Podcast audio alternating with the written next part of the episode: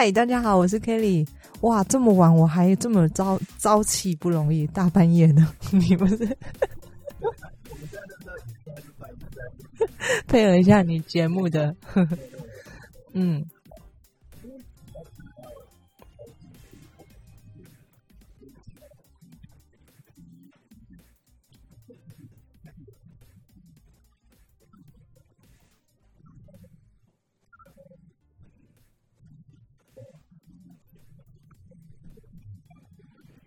嗯，还是这潮流吧。嗯，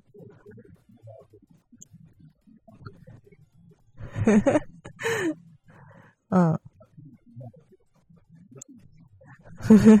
我其实我每在做一件事情，我不觉得这是标签。你觉得我啊做很多事，就是我我其实蛮好奇外界就是外人对我的。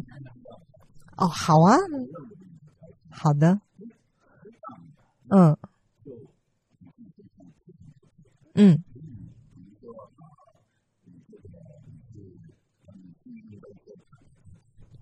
嗯，嗯，嗯，嗯，嗯，嗯，嗯，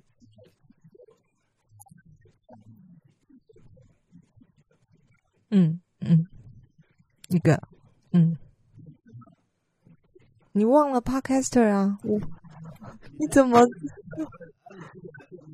哦，对啊，嗯，没有很厉害，大家都是就是皮毛学皮毛。对我，我其实真的这样听听，好像做了蛮多事的。还有什么？嗯，什么？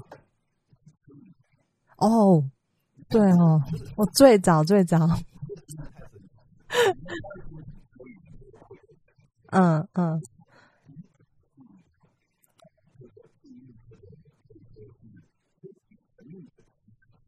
嗯，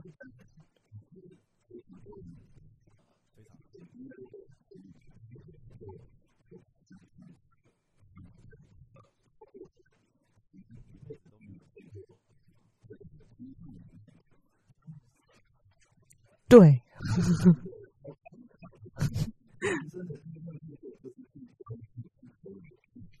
对我那时候毕业，我其实是金融背景的，对我沿路从大学到研究所都是金融领域相关科系的，一直到进入很顺利毕业，进入了职场也是金融圈，所以在离开银行以前，我所有周遭的朋友都是金融圈的人。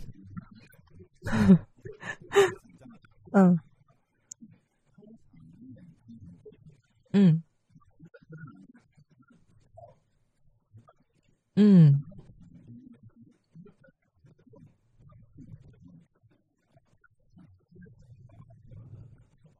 嗯，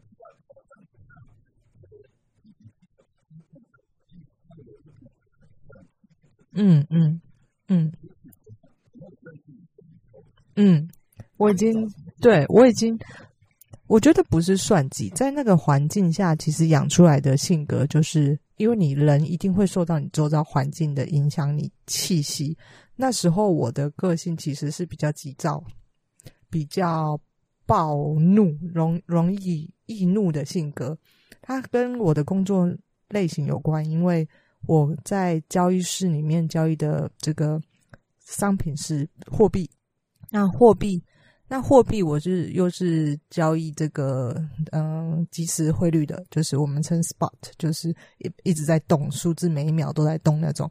那那种的交易特性是你分秒必争，所以我们基本上在交易桌就是嗯没有办法拖泥带水的，都是甚至你对你就是很果决要做判断，讲话你不能拖拖拉拉，你到底想要表达什么？就是这么凶。对，或者是你上厕所就是小跑步要跑去的那种，就你不能不能够拖到，所以那时候的个性比较跟现在不一样。现在已经完全看到我是一个 freestyle 的人，对，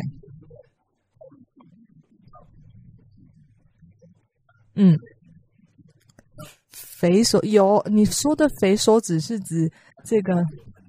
哦，我跟你说，我纵使十这个好几年以后呢，我还记得这个肥手指就发生在我身上。那那时候不是那时候，我一个就是南非币。南非币是这个左右 range 最大差最大的一个货币，就是它波动的幅度非常大，所以银行抓的 range 很宽。就是它是一个你要嗯，就是我们叫比较投机性的货币。那那时候我只是下错一个方向，可能买变卖，那我瞬间要去平回来，我就损失了好像一千美金吧。就是就没有，就是忘记了。总之，只是一秒的时间而已。对，嗯，是，我忘记了，好像是不知道一千还是几千。对，就是下一秒就立刻买回来卖回来这样。对，那因为那时候有资深交易员在我旁边，他们就是很果决的，立刻立刻就帮你平仓部位掉。那。在交易室的生活很像打游戏，因为你就是对着键盘，然后就是看着数字嘛。那一台这个 keyboard 给你，那个 keyboard 有一个是小的键盘，就很像打游戏的那种键盘，然后一直一直敲，一直敲，卖卖卖买，这样 很有趣的一个工作，但跟我现在完全不一样。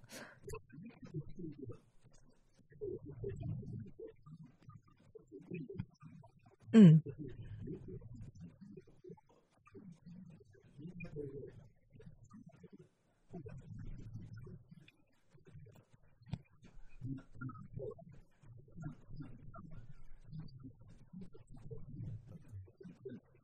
对，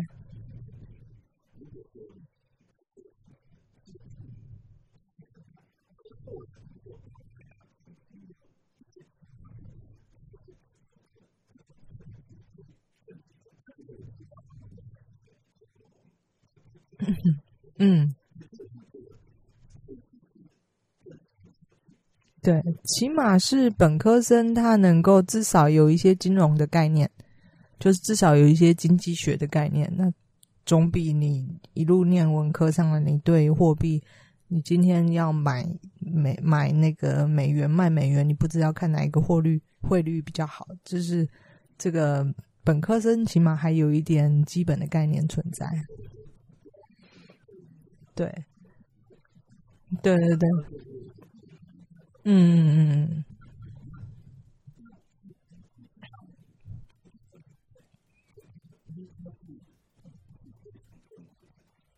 嗯，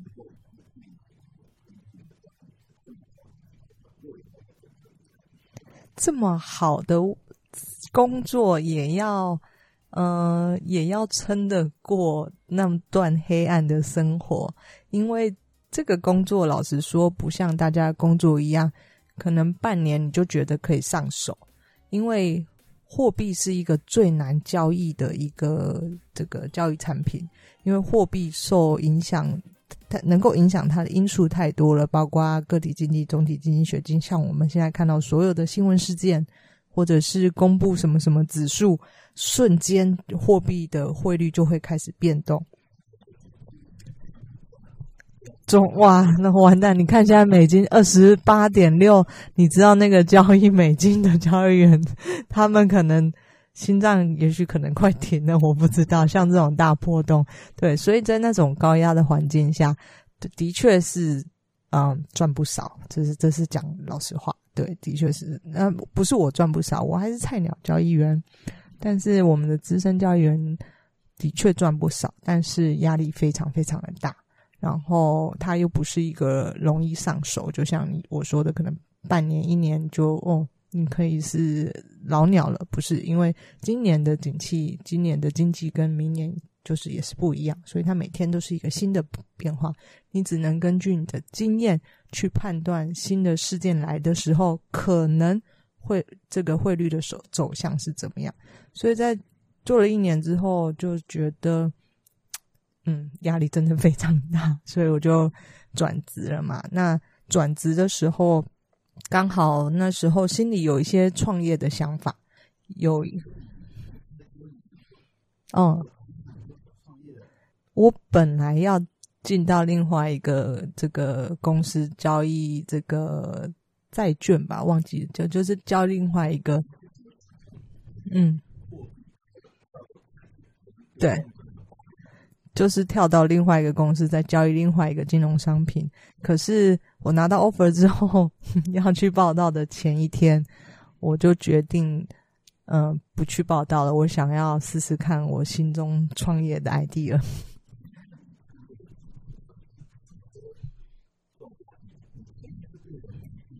嗯。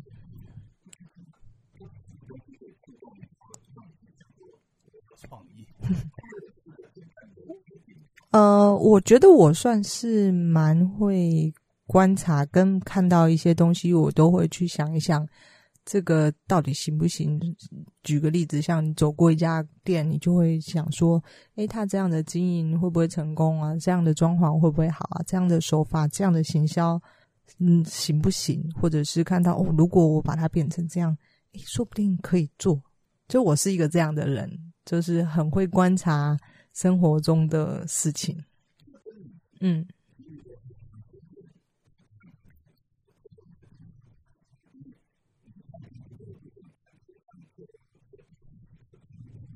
嗯，嗯，嗯，有一点是我本来的个性，有一点是我家人给我的观念灌输。那。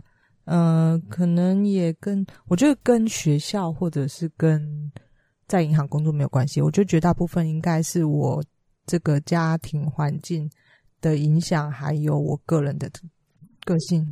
嗯，不是我的家人，他们也是比较有生意头脑的。就是我哥哥，他也是会，就是脑筋也会动很快的那种。就比方说，我们会这个，嗯，买买高卖低，哎，买低卖高，我讲错了，买低卖高，就有点类似这样的例子，就是会发生，就是我们会对市场经济会可能会观察，对，那我自己对这方面也有兴趣，所以对这个有兴趣，可能跟家里的人常常相处，我觉得这都是相辅相成的。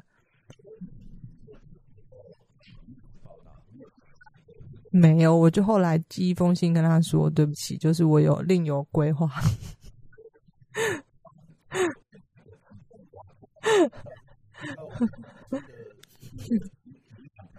不是，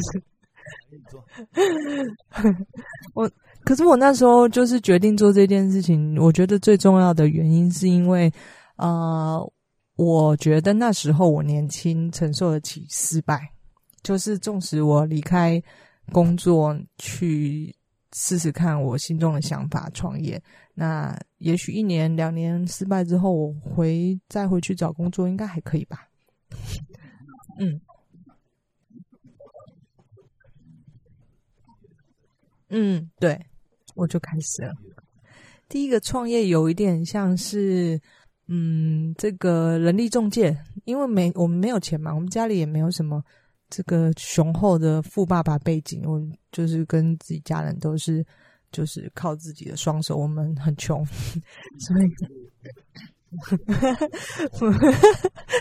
能力中黑人口贩卖，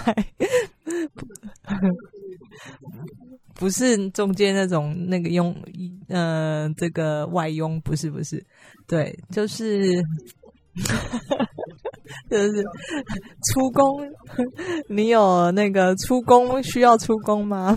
不是啦，不是。可是因为就呃，他是中介这个呃，具有一些按摩技术的人去一些公司，呃，就他当做是一个公司的福利，就是这个公司他对员工他可能很照顾，像我们现在很常听到最最一般的就是，也许发电影券啊，或者是发餐券啊。或者是就是给员工很多福利嘛，那那时候我们就规划了一个服务是，就是我这个嗯引进一些就是可能盲人啊，或者是他们有这些按摩松筋骨，就是技术的人呢，到这个公司里面去，那安排一个时段，那他们的员工可以做预约，也许一次十分钟、十五分钟，那去久坐办公桌的人啊，他可能会计事务所很需要啊，科技业的人很需要啊，就等等，所以。这个产业还存在，可是把持在一些这个组织手里。嗯，也不是，后来就有了另外一个创业的 idea，所以这个这个其实不错。但是就像我说的，也许每一个创业它并不是踩在真的刚好天时地利人和，因为像那在当年那时候，可能网络手机就是没有那么发达。对，那呃，像如果是放到现在，大家很方便，也许做个 app 或什么就可以预约或等等。对，那甚至这个概念可以把它推广到可能现在的这个足底按摩店啊，他们可能直接网络上让人家 app 就可以预约。所以在，对对对，是啊是啊，那只是当时候的想法，嗯，就是。可能网络没有那么那时候没有那么的进步，大家普遍使用这个手机，所以那时候就只有运用在公司内部，那就做了一个这个无本金的生意，因为没钱，我们没有钱去开创什么，没有钱先砸两百万，我只能做一些这个不用本金太多的。那这个好处是，第一不需要有本金，第二他不需要靠自己的时间去赚钱。嗯。嗯，嗯嗯，对对，嗯，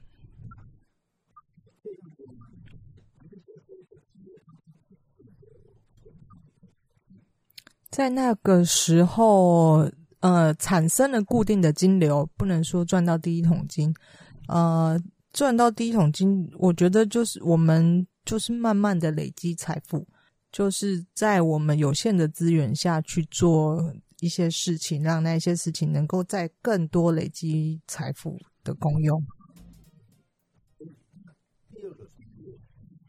就是旅馆，嗯，对对对，就是开始呃踏入了旅馆业，对对。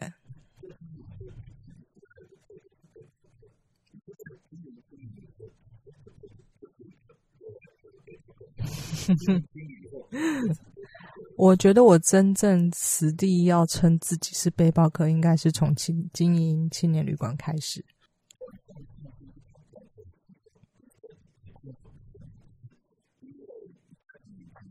嗯，嗯嗯，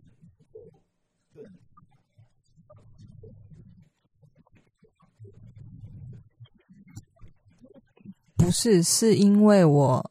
我觉得做我跟家人做这个青年旅馆，做旅馆产业，是因为像我说的，我们其实是从商业的角度看到了这个产业是市场需求的，对，并不是自己好像我们很疯狂，对于旅行充满热情，像那种从国外刚流浪回来的背包客，或者是去玩打工度假，心中满满的热忱，想说好，我要回台湾开一间青年旅馆。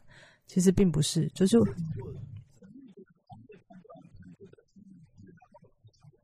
对，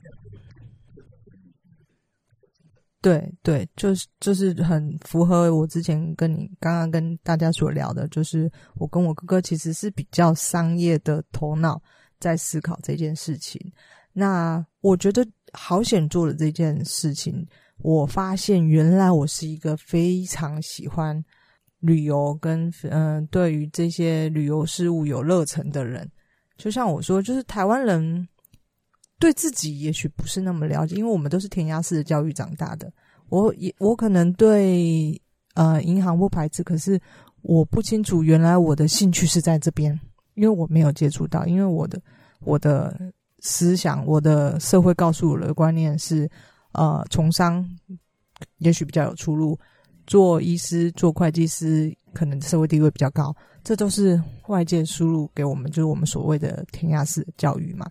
所以我其实并没有一个，嗯，一个一件事件去启发我。哦，原来我对什么是有非常大热忱，因为我家庭的关系，所以嗯，比较不是像在然后父母可能会带他们孩子去接触美的事物，或者去国外看看，去探索自己的兴趣。就是我不是这样，我是属于比较死板的学生，就是乖乖念书上来的。我并没有真的好像一路上来发掘自己的兴趣，我就是把书念好。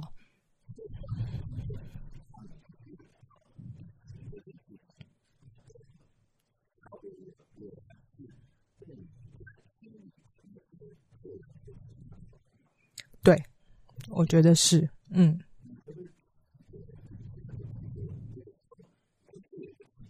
嗯，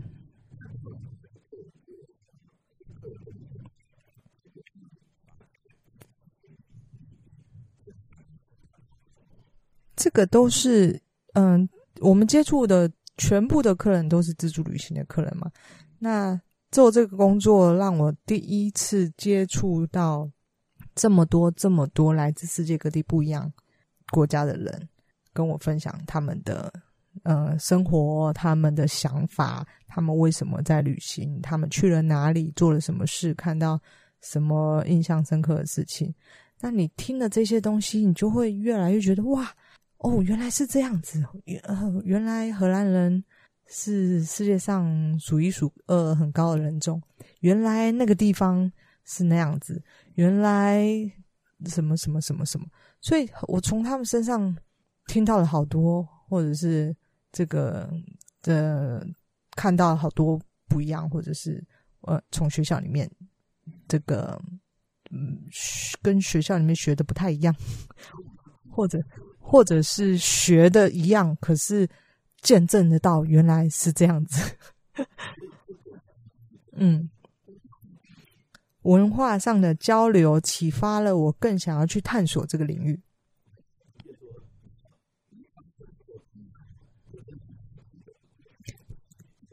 嗯，对对对啊，所以就是我就刚好很幸运的是，我做的这件事情打开了我的另一扇门。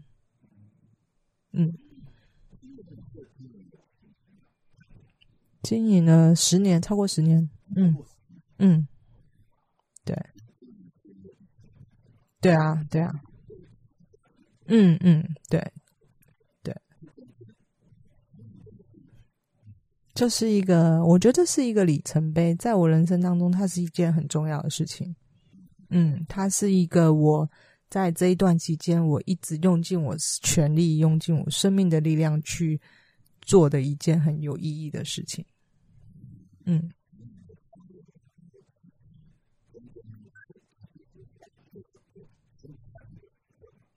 刚开始的时候而已，因为刚开始我说了，我们不是有雄厚资本的人。那大家都知道，做旅馆其实都是为什么是大财团、家族企业才能做旅馆？因为旅馆的起初投入成本是非常非常大的，那它的回收期间是很长的，就是可能短则五年，长则也许要七八年。对。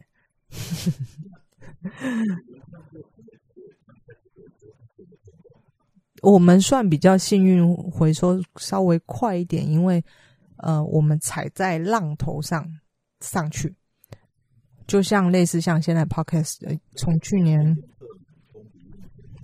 哦，我们经历过那段时间，嗯，也没有啊，但是对对对对，就是我们经历过这样的一个时期，全亚洲都过来了。我不知道，也许那时候供给比较少，对，那我们又是先进入者，所以知名度算蛮好的。那那时候的生意真的还不错，那不然就像我说的，就是那投入那么大，我们早倒了。嗯。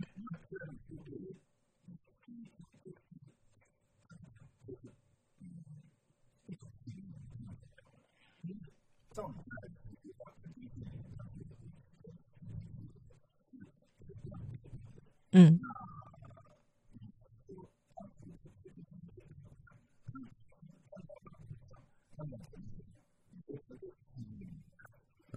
我觉得是幸运，就是幸运加上我们真的很努力。可是我觉得运气真的占一半一半诶。我们很努力的人不一定能成功，但是就对 对，运气非常非常重要。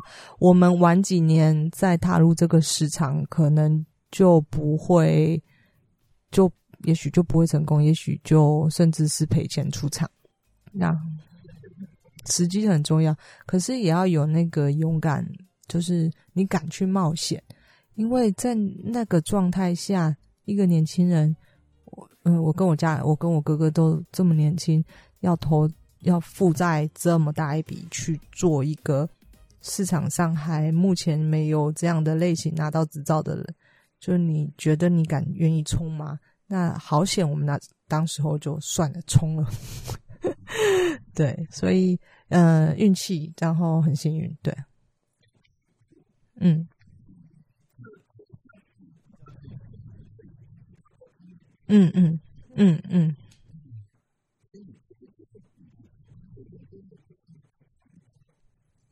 嗯，嗯。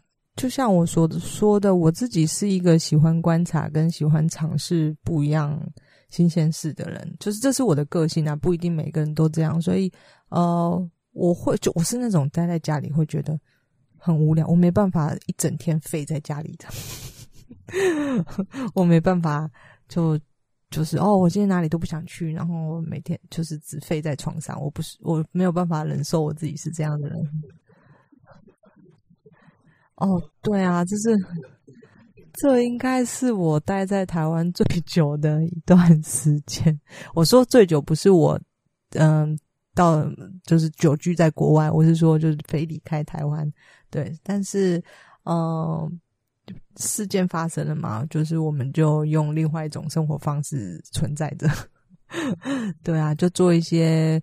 嗯，这个不务正业的事情就是维持声量嘛，所以我就尝试了一些很多东西，就是像我说的，可能我做 podcaster，我做这个呃粉丝，我运动的社团，那做这些东西，呃，很幸运的是，我们原本的产业就是让我至少能够嗯吃得饱、穿得暖、手机打得通，不需要对，不需要。就是我自己也是，不是太奢侈浪费的人，所以还过的生活还过得去，啊，就可以做一些发展自己的兴趣喽。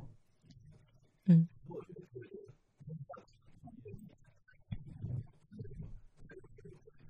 嗯，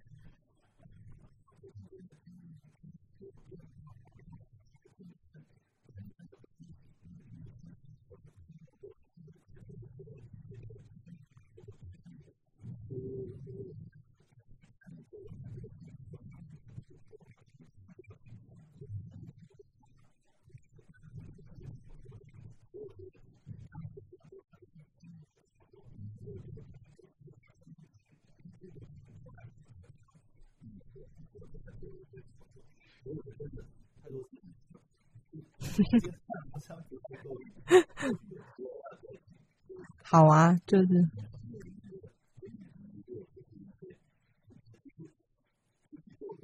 嗯，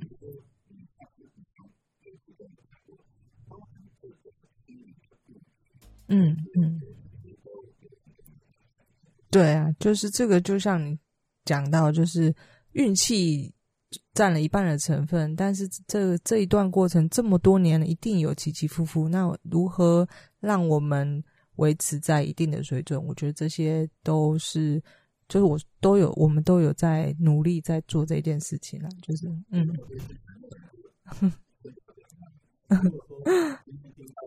嗯，哎，你没有让我工商工商服务，对我。哦，好的，我的 podcast 对啊，大家如果有兴趣的话，可以去搜寻，就是姐就是任性，嗯。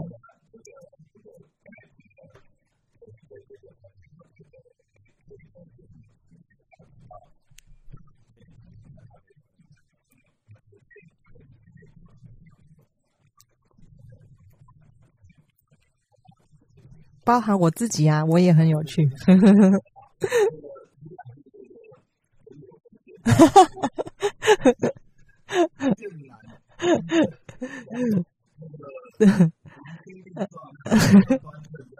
长相的哦，这个好简单哦，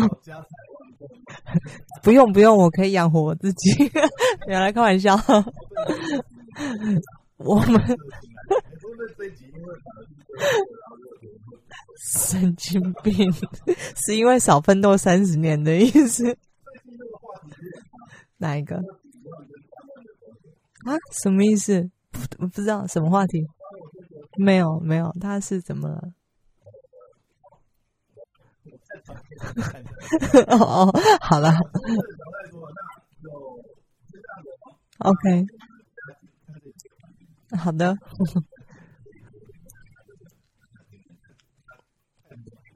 嗯，好的，好，拜拜。